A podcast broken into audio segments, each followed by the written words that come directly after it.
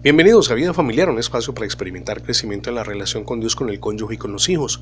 Comparto con usted el título para el día de hoy, Revisar nuestro camino. Si deseamos una vida gratificante, con propósito, es fundamental cimentar esa vida a partir de principios y valores. Lo que más recuerda como anecdótico el periodista Neil Aldrin es que en cierta ocasión, en pleno centro de Nueva York, iba de camino a una librería sobre espiritualidad llamada Esperanza y terminó llegando a un lugar diametralmente opuesto. Le dieron las indicaciones, no obstante, escuchó la dirección sin prestar mayor atención y terminó en un lugar totalmente diferente. Es cierto, llamaba Esperanza, pero era un restaurante de Manhattan. Su expectativa era comprar libros, no tomar un refrigerio, igual nosotros cuando andamos en un camino equivocado.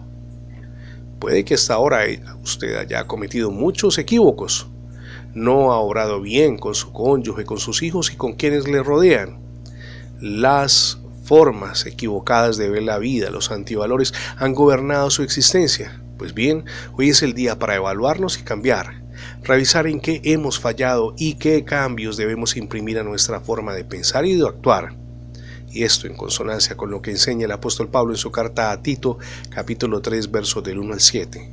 Recuérdelo, con ayuda de Dios podemos cambiar. Y es precisamente Dios quien por su gracia, la que le invito para que se acoja, perdona nuestros pecados y nos ofrece una nueva vida. Reciba hoy a Cristo en su corazón.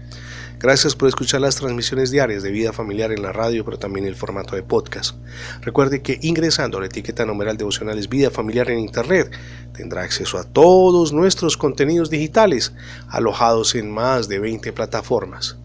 Somos Misión Edificando Familias Sólidas y mi nombre es Fernando Alexis Jiménez. Dios les bendiga hoy, rica y abundantemente.